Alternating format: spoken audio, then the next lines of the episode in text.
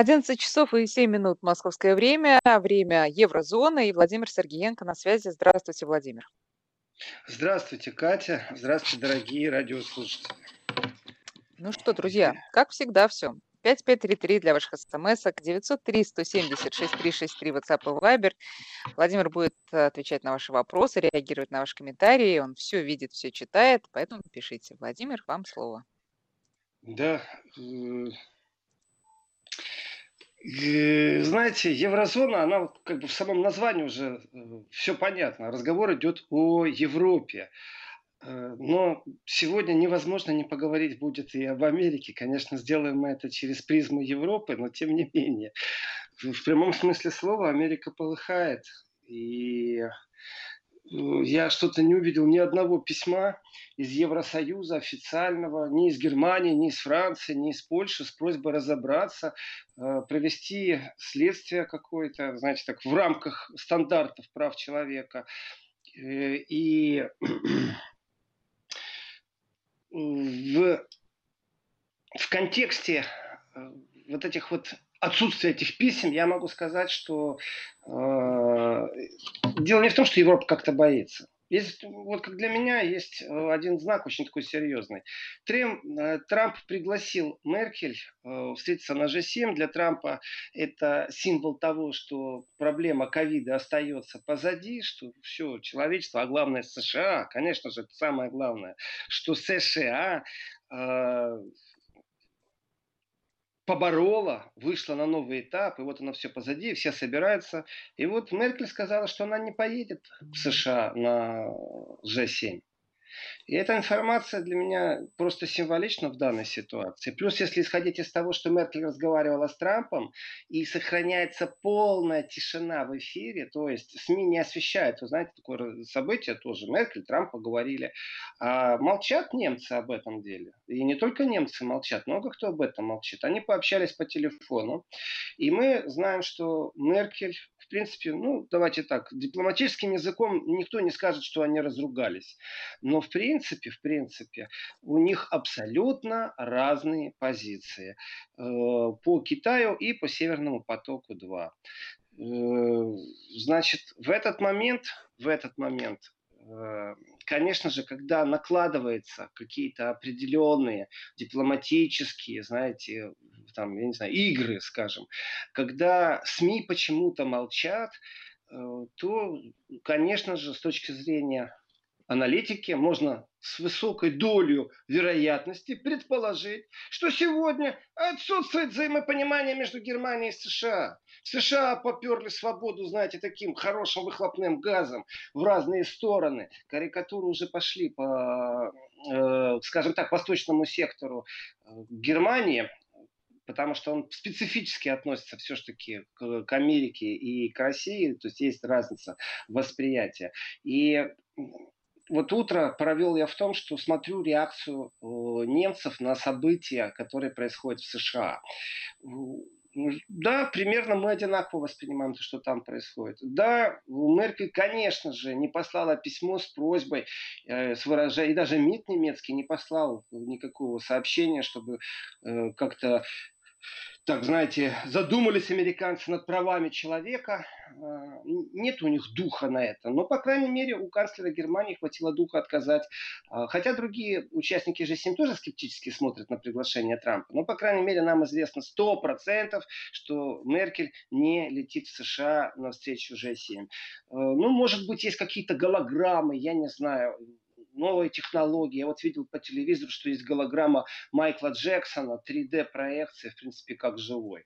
Может быть, какие-то голограммы есть, не просто там включили программку в компьютере и разговаривают.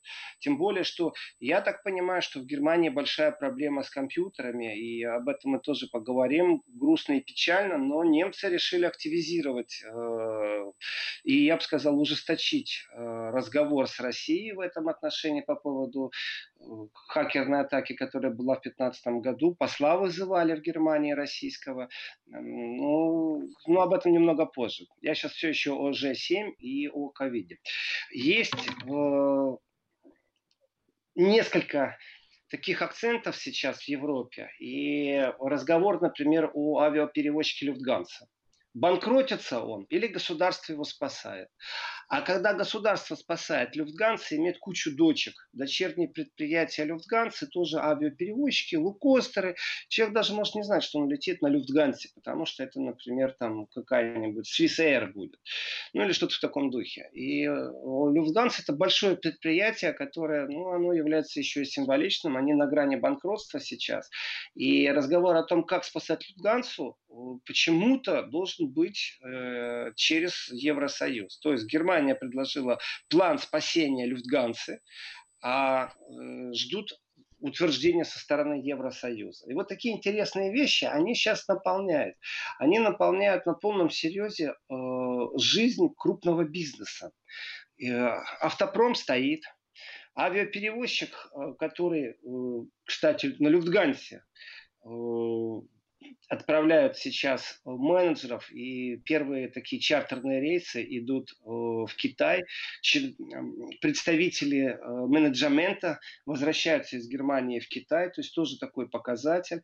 Но вот что что делать э, Германии, которая сама же является одним из идеологов Евросоюза, которая не может спасти свою э, ну, фланговую, наверное, авиакомпанию, как Аэрофлот для России или Люфтганса для Германии ну, чтобы понимать, это понятно, что это не только парк самолетов, это еще и рабочие места. И Еврокомиссия, она выдвинула определенные условия, и пакет финансовой помощи, при том такой, ну, очень серьезный, сравнимый с ВВП некоторых стран в том же Евросоюзе, 9 миллиардов евро. И сегодня ночью вот было сообщение, что Люфтганса соглашается на условия Евросоюза по пакету этой помощи, что Люфтганса обязуется уступить конкурентам в аэропортах Франкфурта на Майне и Мюнхена по максимум 4 стояночных места и максимум 24 взлетных посадочных слота.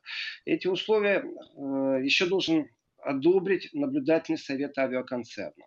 И вот смотрите, как получается все просто. Вот не было бы кризиса, не было бы этих разговоров о банкротстве Люфтганса. Наверное, мы бы и не узнали о том, что Люфтганса просто никому не дает парковочные места. А ведь логично. Самолет купить может любой, наверное кто захочет. Э, и рейс, маршрут назначить тоже любой может. А вот припарковать самолет, приземлить, это уже другие вещи. Оказывается, вот вдумайтесь, на каком уровне Евросоюз обязует Люфтганса уступить парковочные места. Понимаете? Э, взлеты, слоты взлетные нужно уступать. То есть не все так просто. Значит, э, вот она конкуренция. И, знаете, в разговоре между США и Германией я так теперь начинаю задумываться. Да, конечно, я европеец. Настоящий европеец с мечтой о объединенной Европе, как минимум в таможенном смысле, как минимум э, в визовом режиме, как минимум э, в режиме э, отсутствия сборов за телефонные переговоры от Лиссабона до Владивостока. Ну, вот как минимум я назвал три пункта, в которых считаю, что Европа должна быть объединена. Но с точки зрения США я начинаю задумываться, а ведь действительно они друг другу улыбаются, они действительно говорят приятные друг другу вещи. И если бы не был Трамп, то мы тоже не узнали бы огромное количество вещей для тех, кто не интересуется таможенными пошлинами, а также правилами, которые существуют в Евросоюзе для американских товаров, мы бы не узнали об этом перекосе, о том, что дополнительный налог существует существует. И, например, экран компьютера можно возить, а телевизор уже нельзя возить. Но не в смысле можно, нельзя, а в смысле э, там таможенная пошлина на телевизоры из США, она настолько серьезная, что эти телевизоры становятся на территории Европы просто неконкурентоспособными. Итого, вот у нас экран, из него вытаскиваем чип, в котором стоит этот тюнер, приемник, который может расшифровывать сигнал. И вытащив этот сигнал, отключив его, ваш телевизор перестает быть телевизором. Он просто экран, тогда его можно подключить к компьютеру. Так вот, на экраны нет, а на телевизоры есть какой-то особый налог. И получается, что среди союзничков-то очень даже серьезно возникли определенные сейчас споры. И давайте кризис оголяет любые споры. В этом отношении преимущество России, безусловно, потому что Россия в санкционном режиме создала свой вектор существования, свой вектор экономического развития. Но ведь союзнички-то не могут сказать друг другу, что мы сейчас начинаем экономическую войну. А союзнички сейчас должны друг другу сказать правду в лицо, будут ли или не будут 2% ВВП платить э, в НАТО, или все-таки балласт упадет на э, Соединенные Штаты Америки. Ну, если они хотят иметь базы возле границ с Россией, в Польше, в Румынии, там построить какое-нибудь контрольное э, противоракетное сооружение, еще что-то.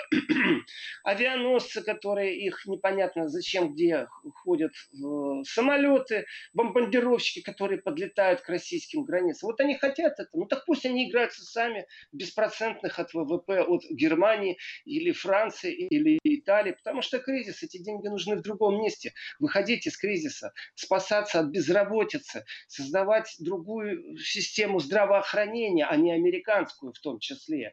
И в этом отношении, я так думаю, каждая копейка сейчас на счету.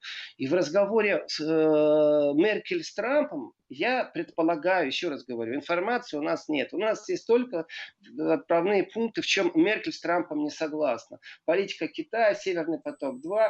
И я уверен, что в пункте НАТО у них тоже сейчас сильные противоречия. И противоречия Германия, Америка, я бы их назвал сразу сегодня Европа, Америка, все-таки Урсула фон де Ляйн, я уверен в этом, является ставленником Меркель, это ее бывший министр обороны, ее бывший министр семьи. Так что противостояние э, Европа-США в контексте мы вас друг друга любим, уважаем, ценим, ну давайте табачок все-таки у нас будет порознь, сейчас придет к определенным механизмам. Он просто их должен будет пошатнуть. И один из этих механизмов, глядя вперед, глядя в будущее, говорю со всей откровенностью и честностью, зеленая политика, которая требует чтобы в Евросоюзе исчезли угольные электростанции. Зеленая политика, которая, например, Германию подтолкнула к тому, чтобы э, атомные электростанции тоже исчезли с поля Германии, э, говорит о том, что либо германский полностью э, промышленный сектор остановится, и Германия уйдет в какую-то, знаете, такую индустриально-аграрную, никому не интересную страну. Либо Германия действительно должна будет создать газотурбины и электростанции, которые работают на газу. И вот здесь большая проблема. За каждый киловатт, который будет идти, настоящая борьба. Я не вижу, как сейчас Америка сможет навязать э, свой жидкий газ. Да, они воспользуются ситуацией. Да, сегодня упал спрос на энергоресурсы очень сильно. Говорят, э, дешевле хранить хранить в танкерах, которые прям стоят и ждут, например, когда им скажут, куда ехать и сливать нефть. А, значит, сжиженный газ, такая же петрушка. И вроде бы цены по всей планете упали, но они выровняются, как только э, будет перезапуск всей индустрии. Притом это не только Германии касается. И вот как Германия будет работать с тем, что уже существуют программы, по которым нужно перенести определенную часть производства на территорию Федеративной Республики Германия. И при переносе нужна электроэнергия. Польша с дешевым углем, который будет, ну, кстати, может даже и украинские брать в большом количестве, а может поляки психанут и атомные электростанции начнут строить. Пусть по американским технологиям. Но вот этот фанатизм и вот это, знаете, большая, толстая кредит-карта, которая позволяла немцам говорить о том, что не могут себе позволить в новом мире перейти в нулевое экологическое существование без вредных выбросов. Э, ну да, конечно, и Макрон только что заявил, что будет спасать автопром, и Франция должна стать тоже законодателем МОД, поэтому, например, завод аккумуляторов переносится в Европу. При том, что в Германии точно такой же разговор. Завод аккумуляторов переносить в Европу. То есть производство не в Китае. Ну, расскажите мне, пожалуйста, этот завод на чем будет работать? Посадим тысячу немцев и тысячу французов, которые будут педали крутить на велосипедах, чтобы у них динамо-машины вырабатывали яркость для лампочек, и там они будут что-то делать. Или они действительно запустят процессы, которые экономически выгодны всем. И вот э, скупость, точнее, не скупость, нет, полное отсутствие информации говорит о том, что Меркель с Трампом поговорила жестко. И как любят западные газеты рассказывать о том, что именно э, там э, ужесточает риторику Меркель по отношению к России. Ужесточает. Вот. Ну, кстати, надо, вот, Катя, я вас очень прошу, если по времени, в следующем часе так получится, что я начну забывать, вы мне жестко обрубайте, потому что по поводу хакерской атаки надо поговорить, э, чтобы понятно было, и чтобы мы поставили нашу версию событий э, информационным потоком, которые создаются на Западе. Не все так просто, не все так просто. Так вот, э, я считаю, что очень уместным был бы заголовок Меркель осаждает Трампа или провал Трампа во внешней политике в Европе под заголовок Меркель э, неприступная скала. Или, например, Германия разворачивается на восток, под скобки, Россия, Китай. Или, например, Германия поворачивается вот этим местом к США. Ну вот все заголовки, которые любят так крикуны создавать в СМИ, вот бульварщина, чтобы была желтая пресса, чтобы не было настроений сегодня антиамериканских. Это же не разрешено. Дядя Сэм разрешает только антироссийские настроения создавать и немножко антикитайские. Все, точка. И вопрос о том, кому принадлежат СМИ, каким фирмам, ну, может быть, одумаются европейцы и действительно поймут, что стратегические информационные потоки должны создаваться и быть подконтрольны только национальным интересам. Другое дело, что можно договориться, чтобы эти информационные потоки, чтобы они, эти информационные потоки, были действительно объективны по каким-нибудь правилам. Если этих правил не будет, то будем находиться там, где мы сейчас находимся, в информационной войне. Но тишина, тишина в Европе и в Германии. Смелости нету даже у редакторов проговорить и подумать, что же там произошло между Меркель и Трамп. Да, у них разные взгляды. Я понимаю, что у Меркель с Путиным тоже разные взгляды на определенные темы. И э, события просто Меркель-Путин не является, значит, чем-то таким выдающимся. Да, разные взгляды, но они были вчера разные, позавчера, третьего, четвертого, пятого дня, они тоже были разные по определенным темам. Вот есть там сектор энергетический, вот они готовы там в России строить заводы, у России газ покупать. А вот есть э, сектор политический, где произошли события, начиная с 2014 года, которые привели, э, я считаю, к замедлению э, европейского объединения. Но это моя глубокая уверенность, что когда-то все равно так будет. По крайней мере, уже роуминг для телефонов точно отменят когда-нибудь. Так вот, потому что это глупости. Связь идет через интернет, интернет границ точно не имеет. Берите НДС за минуту договаривайтесь, как вы это делаете в Европе, снимайте полностью пошлины. Э, вот. Так вот, предположение о том, что происходит и как будут развиваться события, Германия четко должна понимать, а, например, нужны ли ей э, американские инвестиции сегодня. Я не вижу зачем. Вот честное слово, даже если бы американцы захотели, я не понимаю зачем. Это может быть только уступка Трампу по какой-то причине. Пошли дальше. Если Америка, глядя на э, европейские социалистические штаты, ну то, что называется Евросоюз, во главе которого стоят комиссары. Так вот, вот эти европейские социалистические штаты, которые сейчас разрабатывают программу, лихорадочно разрабатывают программу помощи, 500 миллиардов будут субсидийные деньги. Я в среду подробно рассказывал, кому какой стране сколько денег достанется из этих 500 миллиардов, и 250 э, будут кредитные деньги. Ну, теперь представьте себе, что к этим 750 миллиардам э, ну, появятся обиженные страны. Ну, мало ли, я посмотрел, сколько там получает Австрия, посмотрел, сколько Литва, я понимаю, страны маленькие. Ну, вот будет, допустим, как-то не очень справедливое распределение кредитов и субсидий. И тут появится дядя Сэм с большим-большим чемоданом, в котором будут набиты доллары, слитки золота, бриллианты, ну что-то типа Остапа Бендера при пересечении границы.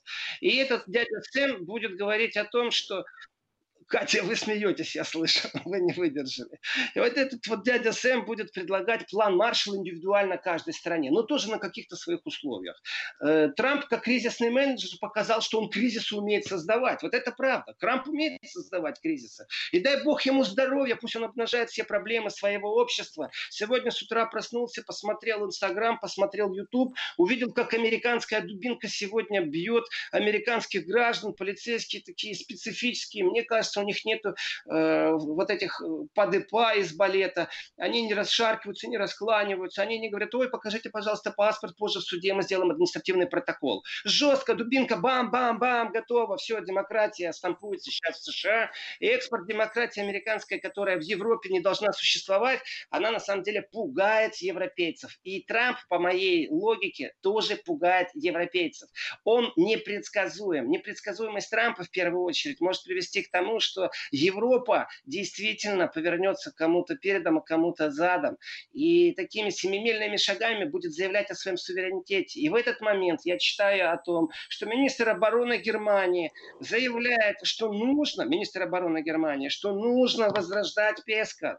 То есть с 2021 года, когда начинается уже нормальное финансирование европейских войск, когда мы говорим о том, что безопасность хромает по полной программе, ну, в европейская безопасность, начинается разговор о том, что нужно заново э, задуматься о европейской безопасности, в том числе и оборонной без США и финансирование с 2021 года. Я думаю, боже, какая прелесть. Вот министр обороны Аннегрет Крамф-Каренбау, которая 100% не будет канцлером Германии, Хотя надо один процент ей оставить, ну мало ли, мало ли, может произойти все как в Евросоюзе. Кто же думал, что Урсула фон де Ляйен будет э, главным комиссаром Европы? Никто не думал, а потом Меркель с Макроном встретились, бах-бах, договорились, и, пожалуйста, уже Урсула фон де Ляйен главный комиссар.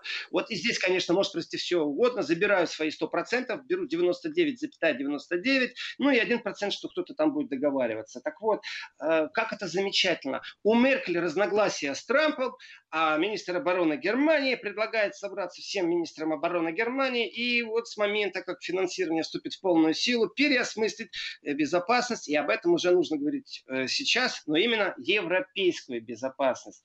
Потрясающие новости, если честно. И, конечно, мне больше хочется, чтобы Европа оторвалась от США. Это невозможно. То есть невозможно, чтобы американцы завтра вывели атомное оружие из Германии. И невозможно, чтобы немецкий парламент проголосовал на то, что американцы не имеют права хранить больше э, атомное оружие на территории Германии. Но я допускаю такую мысль лет через пять. Почему бы и нет?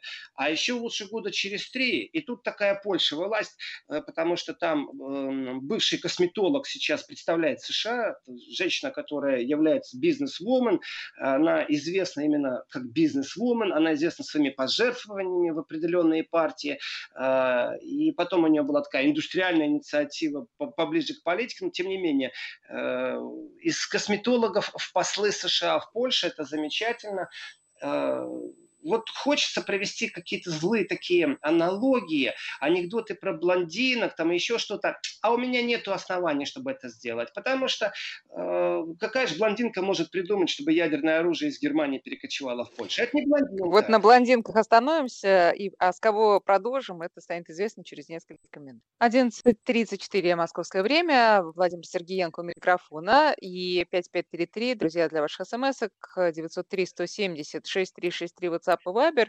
Вот тут из Москвы Владимир пишет, ни в коем случае нельзя Германии позволять создание своей армии. Хватит уже, весь мир не раз обжигался на этом. Что скажете? Вы знаете, хоро- хоро- хорошие слова. Вот честно говорю, очень хорошие слова. Э, и позволю себе рассказать немного о том, как вот к таким словам относятся в Германии. Э, если вы разговариваете с любого уровня политиком в Германии и скажете ему такую вещь, то возмущения в крае не будет. Потому что немцы в своем политическом амплуа считают, что им место сегодня не просто там, знаете, на площадке ООН, а им место, например, в Совбезе ООН. И чтобы в Совбезе безопасности у них еще была возможность вето. Они считают, что они полностью э, другая нация, другое государство. Э, и и что, да, они помнят прекрасно все, они не отказываются от ответственности, но они считают себя полностью иным государством и нечестно к современной развитой Германии применять стандарты и клише, э, знаете, тех времен. И сколько бы ни было дискуссий, вы знаете, у них прям какой-то, я не знаю, у них иммунная система, что ли, по-другому работает в политическом контексте. У них там какие-то микрочипы в голове вставлены. Я не знаю почему, но переубедить в этот момент вы их не можете. Они четко разделяют две вещи. Вот эта Германия в прошлом, да, это позор, это трагедия, в том числе и для них – что они смогли в своей стране такое допустить. И дальше они исходят из того, что это совсем иное государство с другими людьми. Если вы начинаете с ними дискутировать и начнете попробуйте, начнете попробуйте им аргументы давать, посмотрите, что у вас в спецназе люди зигуют, слушают фашистскую музыку, посмотрите, что у вас существует вообще в сфере э, силовиков, время от времени всплывает. Они вам скажут, скажут, что в любом государстве существуют такие процессы. Э, они даже начинают разговоры. Идиоты есть везде.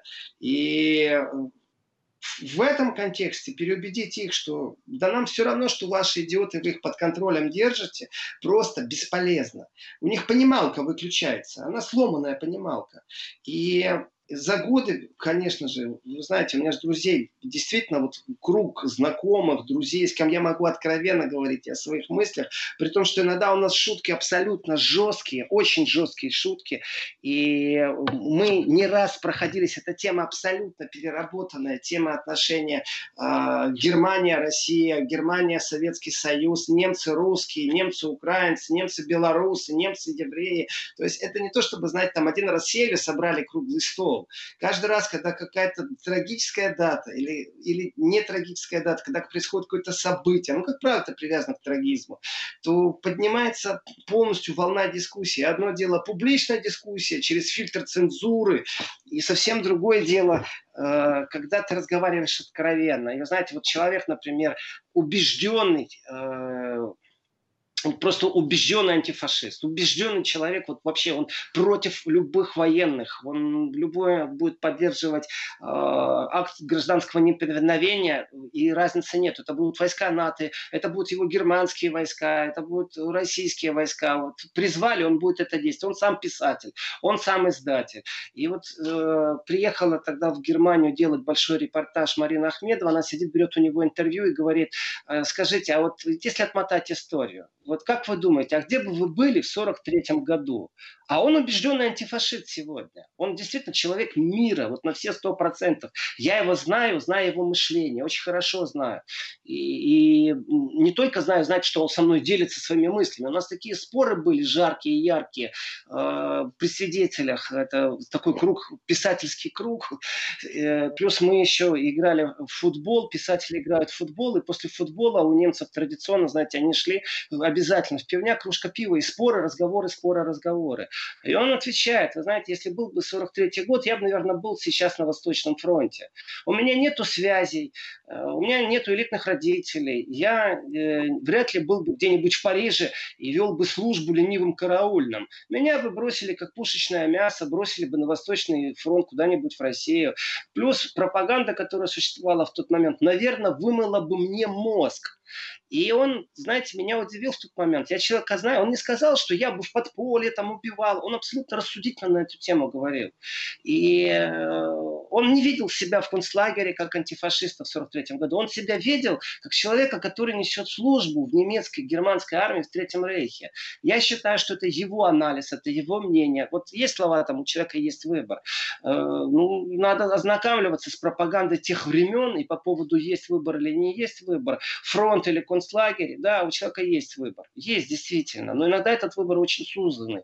суженный. И он меня шокировал в тот момент, а дальше уже все, мы перекинулись на э, современный мир, э, и он, он еще чем известен этот человек, Франк Вильман его зовут, э, они сделали такой, ну, хулиганскую выходку, которая была расценена как политический акт. Они взяли несколько раз ведер с белой краской, и вот на асфальте нарисована такая разделительная полоса. Знаете, если две сплошные линии, их пересекать нельзя.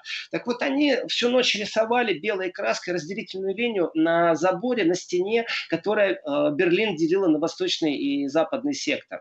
Э, конечно, это было признано политической акцией, но он вошел, так знаете, так, их было три человека, они вошли в историю, даже в музее есть этому посвященный угол, потому что считается один из видов протеста э, против диктатуры э, социализма, который признан вроде как на территории ГДР был. Э, и в этой горькой правде, о которой мы говорим, да, можно выдвигать претензии, вот в принципе вся суть Германии – вот это правда. И э, разговаривая с немцами на тему, готовы ли они сегодня возглавлять или быть э, впереди планеты все, ведь им дают по рукам, ведь не только вот наш радиослушатель так слышит, что спасибо, обожглись. Многие так думают насчет немцев.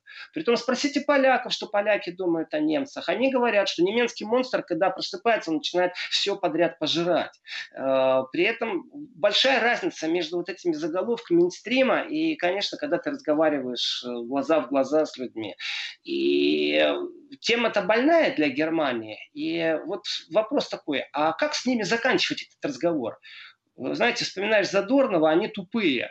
А они не тупые, нет. У них вот действительно как-то какой-то винтик перещелкнутый. Они считают, что они другие сегодня. И когда ты им говоришь там, о национальной характере, о национальной черте, они считают, что они демократическое, развитое общество, которое сегодня достойно и не представляет никакой опасности. Я вот для себя давным-давно понял, переагитировать их невозможно. И зачастую так бывает, что с партнером нужно говорить точно так же, как он с тобой. Выключить определенное сознание, выключить определенный мозг и сказать, ну да, я понимаю, только мы вам не верим. Только мы вам, к сожалению, не верим потому что вы э, не в состоянии. Докажите, что вы в состоянии. И дальше у меня по опыту, это тоже говорю, вот сегодня, вчера, год назад, два года назад, я очень просто перевожу разговор об Украине, и э, в связи с тем, что всегда наша сторона имеет больше аргументов, чем западная сторона, потому что у них очень специфическое информационное пространство, и они не владеют вопросом, просто не владеют вопросом. И говоришь, ну где Германия, что вы смогли сделать? Ваш министр иностранных дел, тогдашний, сегодня действующий президент Федеративной Республики, подписал бумагу, поджали хвост, потом сутки по телефонной связи не выходили, не разговаривали, или сколько он там, к нему дозвониться не могли по протоколу, э, потому что подумали, что выгодно выгодно будет вам это. Ну, типа демократия. А на самом деле нет. Вы вмешались, на самом деле вы вмешались во внутренние дела, и это привело к катастрофе. Вы несете ответственность. Э, я спокойно говорю об этом, потому что скоро выходит на немецком языке моя книга. Именно я предъявляю претензию европейским политикам и особенно Германии в контексте Украины, что они несут ответственность за то, что там сейчас происходит, за то, что страна находится в разрухе, за то, что на территории этой страны военные действия, которые некоторые некоторые не соглашаются признать как гражданской войной. И экономический э, разворот, который произошел в тот момент, и программа от Лиссабона до Владивостока тогда вот именно стала, э, ну, притормаживать, а потом и полностью остановила. Это все связано с этим периодом. И я считаю, что э, немцы, мое личное сейчас мнение, что одно дело там протоколы факты смотреть, брать интервью, совсем другое дело говорить о немцах как о государстве. Да, я не чувствую от них опасности сегодня, но если вы меня спросите, как я буду к этому относиться завтра или послезавтра, я скажу, ну вот завтра будет день будет пищи, когда я узнаю, какие у них войска, какая армия, какие они цели дадут. Если они завтра вздумают своими бомбардировщиками где-то мир наводить, вы знаете, то вопрос, кто их контролирует и вообще как, как этот процесс происходит. И да, э, человечество знает, что такое угроза с территории Германии. Немцы в этот момент возмущаются. То, что я сейчас говорю, в Германии должно вызвать сейчас возмущение. Но они тоже должны понимать, что к ним относятся с осторожкой. И э, вот если провести такой международный референдум и дать возможность каждому себя рекламировать. Вот Британия хочет выйти из Евросоюза, и каждая партия доказывает, что она хороша. Вот точно так же взять у всей планеты, спросить, можно ли немцам давать право вето э, в Совете Безопасности ООН. И я думаю, по странам будет видно, кто как относится. Некоторым будет просто наплевать, не знаю, мне все равно, но я думаю, мы как раз будем против.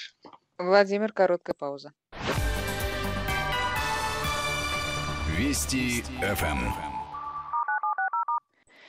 Ну вот если мы только что читали сообщение от слушательницы, которая считает, что ни в коем случае Германии нельзя давать в руки оружие, то противоположное мнение пришло от Владимира. Он пишет, что армия а, ФРГ нужна. А, это, безусловно, инструмент, с помощью которого Германия обеспечит безопасность в Европе. А кроме того, сильная армия позволит обеспечить э, проведение собственной независимой от США политики, и, возможно, Владимир даже прогнозирует вытеснение военного контингента США с территории Германии. Ну, э, насколько возможны и близки вообще вот такие перспективы, Владимир?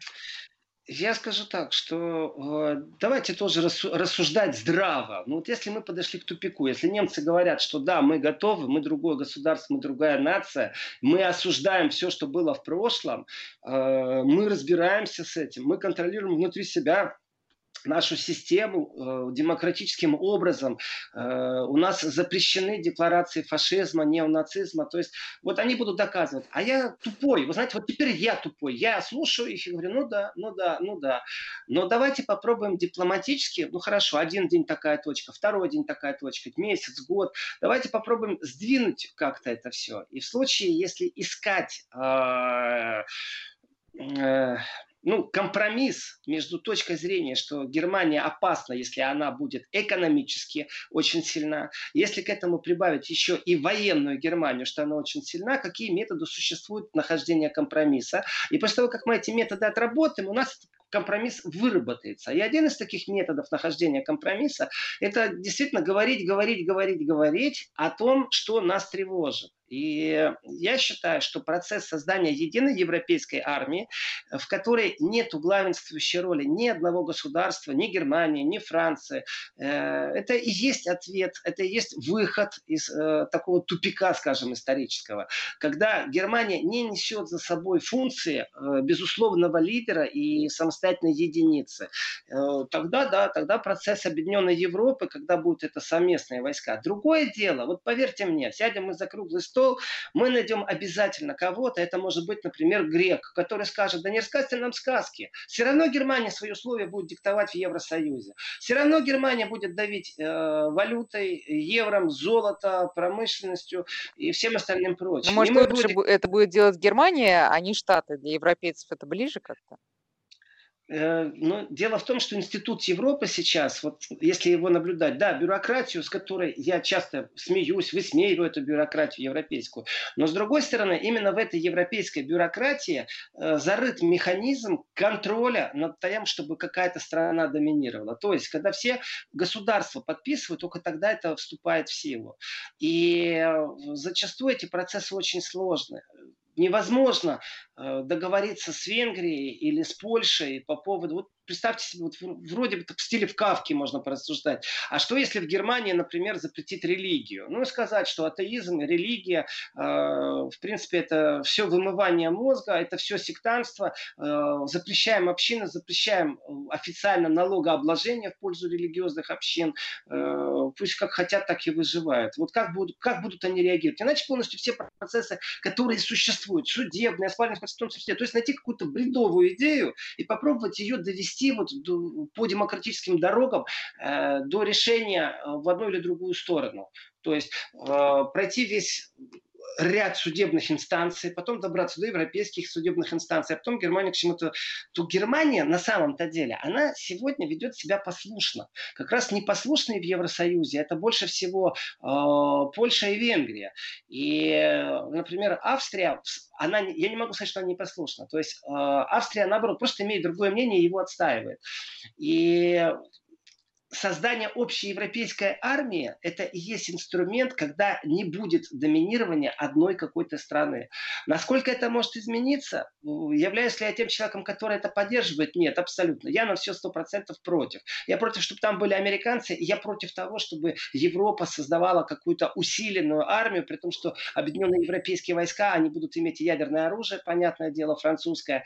А, это, это будет сильное формирование, и оно не будет дружественным. Это лишняя гонка вооружения. То есть нужно думать не о создании э, единой европейской армии, обороноспособной, которая может теоретически избавиться от дяди Сэма э, в Европе. Ведь и в Испании есть американские базы, и в Италии есть американские базы. То есть от того, что Германия сделает первый шаг и скажет, мы демилитаризуем зону от внешних сил, ничего не изменится с точки, безопас... с точки зрения безопасности Европы. И разговор нужно вести не о создании европейской армии, а о создании единой зоны безопасности в Европе. И вот на эту площадку нужно тратить силы и энергию. И чтобы в этой площадке, понятное дело, кто должен присутствовать? Не американцы, они могут приходить в гости, может быть, заклеенным лейкопластырем ртом, молча слушать, что будет говорить Россия и Европа в контексте собственной безопасности, ни больше, ни меньше. Потому что американцы, знаете, они действительно сеют вражду, по-другому я их не воспринимаю. Они не являются э, конструктивными, они деструктивные, они разрушают все, что есть. При этом э, так получается, что там, где они разрушают, Америка все равно живет хорошо. Вот. И э, разговор о безопасности, я считаю, что намного важнее, чем общем о создании единой европейской армии. Здесь я вижу такого хитрого Макрона, э, который прям мечтает об этом. А, я вижу, как Германия тихой сапой э, в этом направлении э, придерживается тех же норм, ну да, да, но мы не лидеры. Мы, мы, мы просто со всеми вами за, мы тут рядышком постоим, денег дадим, ну, в крайнем случае, э, танки леопарды сделаем и расположим их э, на границе Евросоюза и России. Это же немецкие танки там стоят, немецкие в том числе. Э, так что это большой глубокий разговор, и та истерия, которая постоянно последние годы была, она с чему говорила? Что Россию очень боятся, поэтому надо вооружаться. Россию очень боятся, поэтому надо создать абсолютно новые системы вооружений. И если вы послушаете всех лидеров и вбивать будете понятие там, по поиску оборона Россия, э, то получается, что и другого врага нету. Вот есть только единственный враг у них. И они в это верят тоже. А вот тут как раз вопрос из Санкт-Петербурга. Немцы искренне считают, что Россия агрессор и может на них напасть? Ну, немцы в данном случае, вот когда я говорю о том, что у немцев э, вырубается определенный винтик понимания э, международного сообщества, если им говорят, что два раза хватит, мы от вас уже видели, э, и не надо вам ни армии, ничего, вот там я говорю немцы просто, вот немцы, да, как вот формирование граждан, которые сегодня живут в Германии с немецкими корнями, если так аккуратно сказать. А вот э, если говорить э, о немцах, которые искренне считают, то я бы сделал сейчас разделение. Э, в эшелонах власти я не помню сейчас политика, который бы так не считал, или по крайней мере. Есть альтернатива для Германии, которая очень много э, таких, знаете, так, э, поперечных заявлений делает, но они же оппозиция. Есть политики левых партий, Линки, которые тоже делают поперечные заявления и не видят опасности. Но если вы возьмете власть имущих, то есть непосредственно э, правительство, комитеты, э, те членов в комитетах, которые с претензией на правительство в следующем сезоне. Там же уже можно говорить, э, кто и в какой партии претендует на министерское кресло. В принципе, как правило, список из двух-трех человек. И если послушать их риторику, то да, они все время заражают глубокую озабоченность. Они действительно считают, что э, Россия предоставляет э, сегодня ну, такие малые нормы безопасности, больше нужно бояться. Это правда. Но если вы например, возьмете рюкзак, посох и пойдете пешком с севера на юг, вначале по восточной Германии, вы будете удивлены о том, как там народ относится к России, и что говорит и как говорит. Очень положительное отношение, очень положительное. И, и здесь вдоль и поперек Восточную Германию я могу сказать, что я ни разу То есть, не стал слышал... быть, э, извините, Владимир, стало быть отрицательное отношение к э, собственным властям? Или это не, да, никак не да. Ну, давайте так, это разные вещи. Хорошее отношение к России и э, от, там, плохое, скептическое отношение к собственным властям. Это разные вещи. Я бы это не бросал все на одну полку. Но оно действительно отличается от мейнстримовского сопровождения. Там в мейнстриме пишут, советские войска были оккупанты. Я ни разу не слышал, знаете, может быть такой, как черный юмор. О, оккупанты пришли, и мы обнимаемся, целуемся. Mm-hmm. Да, такое бывало. Но на самом деле это большая разница. И в Западной и Восточной Германии тоже тоже большая разница. Сейчас сделаем перерыв. После новостей Владимир Сергеенко возвращается в эфир.